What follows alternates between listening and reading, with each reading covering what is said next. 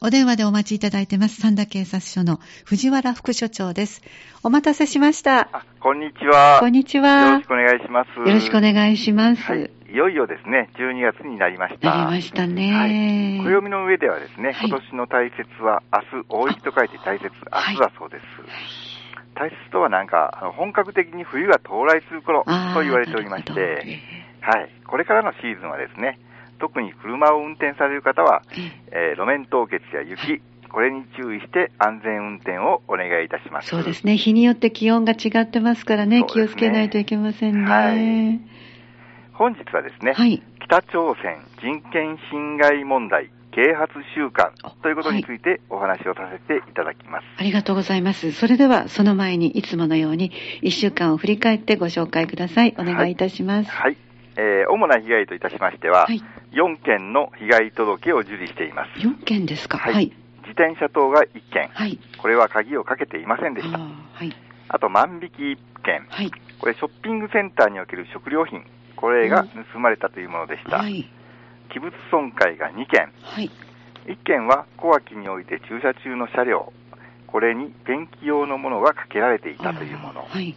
2件目はバス停標柱、えーバスの停留所の、えー表示板ですね。ええこれの案内パネルが壊されたというものでした。そうですか。はいえー主な検挙といたしましては、はい窃盗はい、これ職場のシャンプー等を盗んだとして、30代男性を逮捕しておりあまーはい。はい。職場のですか。す。そうです。はい。はい。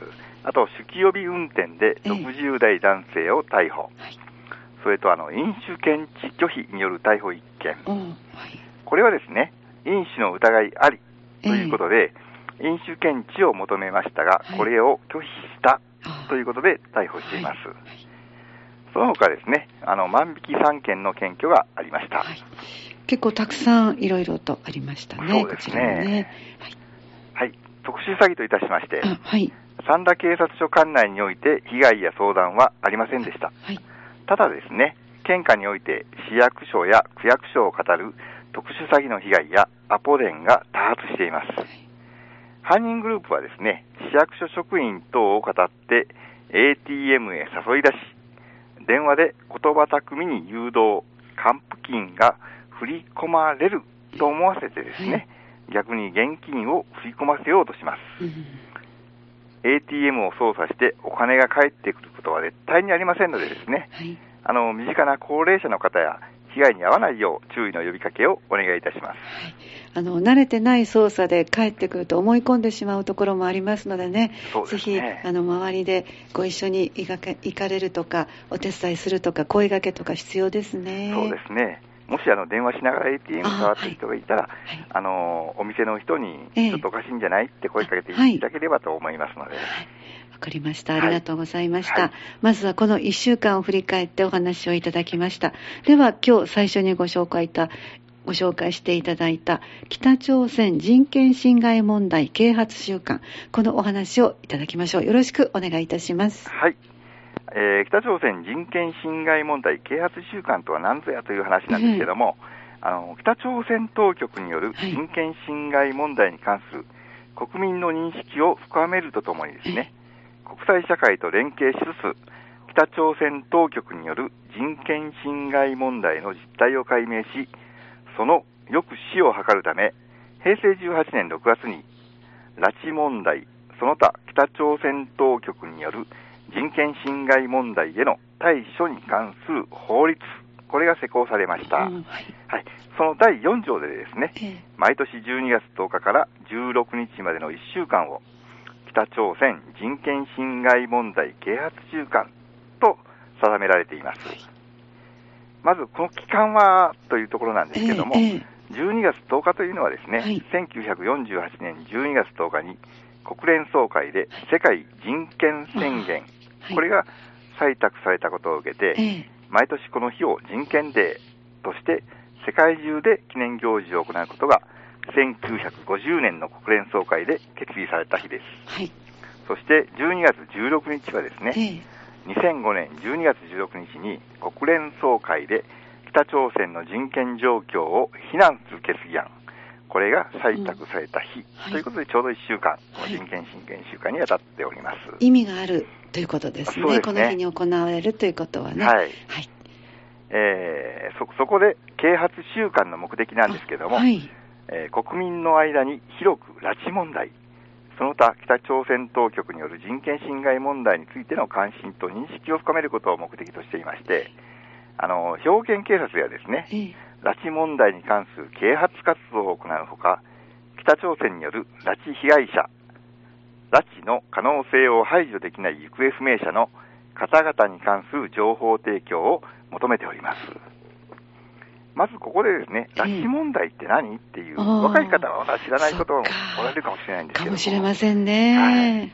あの、北朝鮮による日本人拉致事件。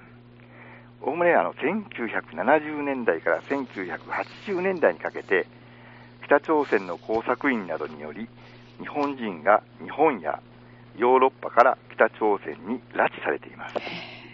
日本の海岸で出会ったカップルを無理やり力ずくで連れ去ったり、身身寄りのない人や海外留学中の学生を騙して北朝鮮に連れて行ったりしております。あの北朝鮮による拉致被害者なんですけれども、えー警察では日本人の拉致被害者17人と日本国内から拉致された朝鮮籍の姉、弟、兄弟ですね、ええ2人の合計19人、これを北朝鮮に拉致された被害者と判断して、はい。拉致に関与した北朝鮮工作員など、11人について逮捕状の発布を得て国際手配し、捜査を行っております。そうなんですね。ははいい。あの北朝鮮による拉致の可能性を排除できない行方不明者ということなんですけどもね、はい。現在、北朝鮮に拉致されたのではないかはい。と、ご家族から相談や届け出を受けて、えー北朝鮮による拉致の可能性を排除できない行方不明者うんとして警察が捜査、調査している方々は、ええ全国で871人おられます。たくさんですね。はいそのうち兵庫県警察が主として捜査、調査している方々は36人となっております。そうですか。はい。こうやって改めてそのあの状況とかそれから人数を聞いてますと本当に父として進まないのがあの関係者でない私たちですら心が痛むんですけどもご家族の方にとっては本当にもうじりじりとした時間をずっと過ごしていらっしゃるわけですね。そうですね。特にあの、兵庫県関係の拉致被害者、ええ有本恵子さんはい。田中実さん、お二人おられますのでえね。えはい。そうですね。あの一日も早い何かの動きというのを期待したいところですね。そうですね。はい、はいありがとうございます。はいでは最後にまとめていただけますか？はい。えー拉致問題は絶対風化させてはならない喫緊の国民的課題です。兵庫県警察では北朝鮮による拉致被害者の有本恵子さんや田中実さんに関する情報や拉致の可能性を排除できない行方不明者の方々に関する情報の提供を求めています。詳しくはですね、ええ兵庫県警察ホームページ、あここに事案の概要や顔写真を掲載しておりますので、はい、お心当たりのある方は、三田警察署警備課まで情報をお寄せください。皆様のご協力をお願いいたします。ありがとうございました。ではまたこの1週間よろしくお願いいたします。よろしくお願いします。ありがとうございました。はい失礼いたします。失礼します。お話をいただきましたのは、三田警察署の藤原副署長でした。三田警察オンラインでした。